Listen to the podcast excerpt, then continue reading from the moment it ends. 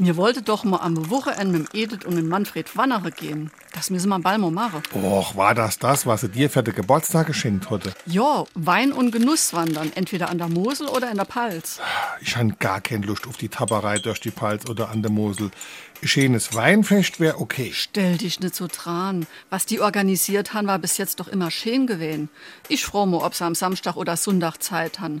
Wir müssen das jetzt machen. Der Oktober ist ja bald schon wieder rum. SR3. Warum wir so reden.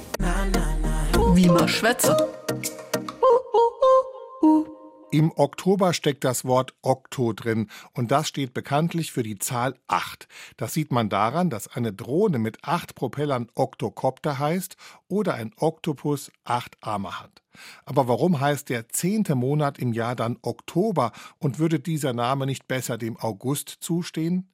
Das Ganze hängt mit Julius Caesar zusammen.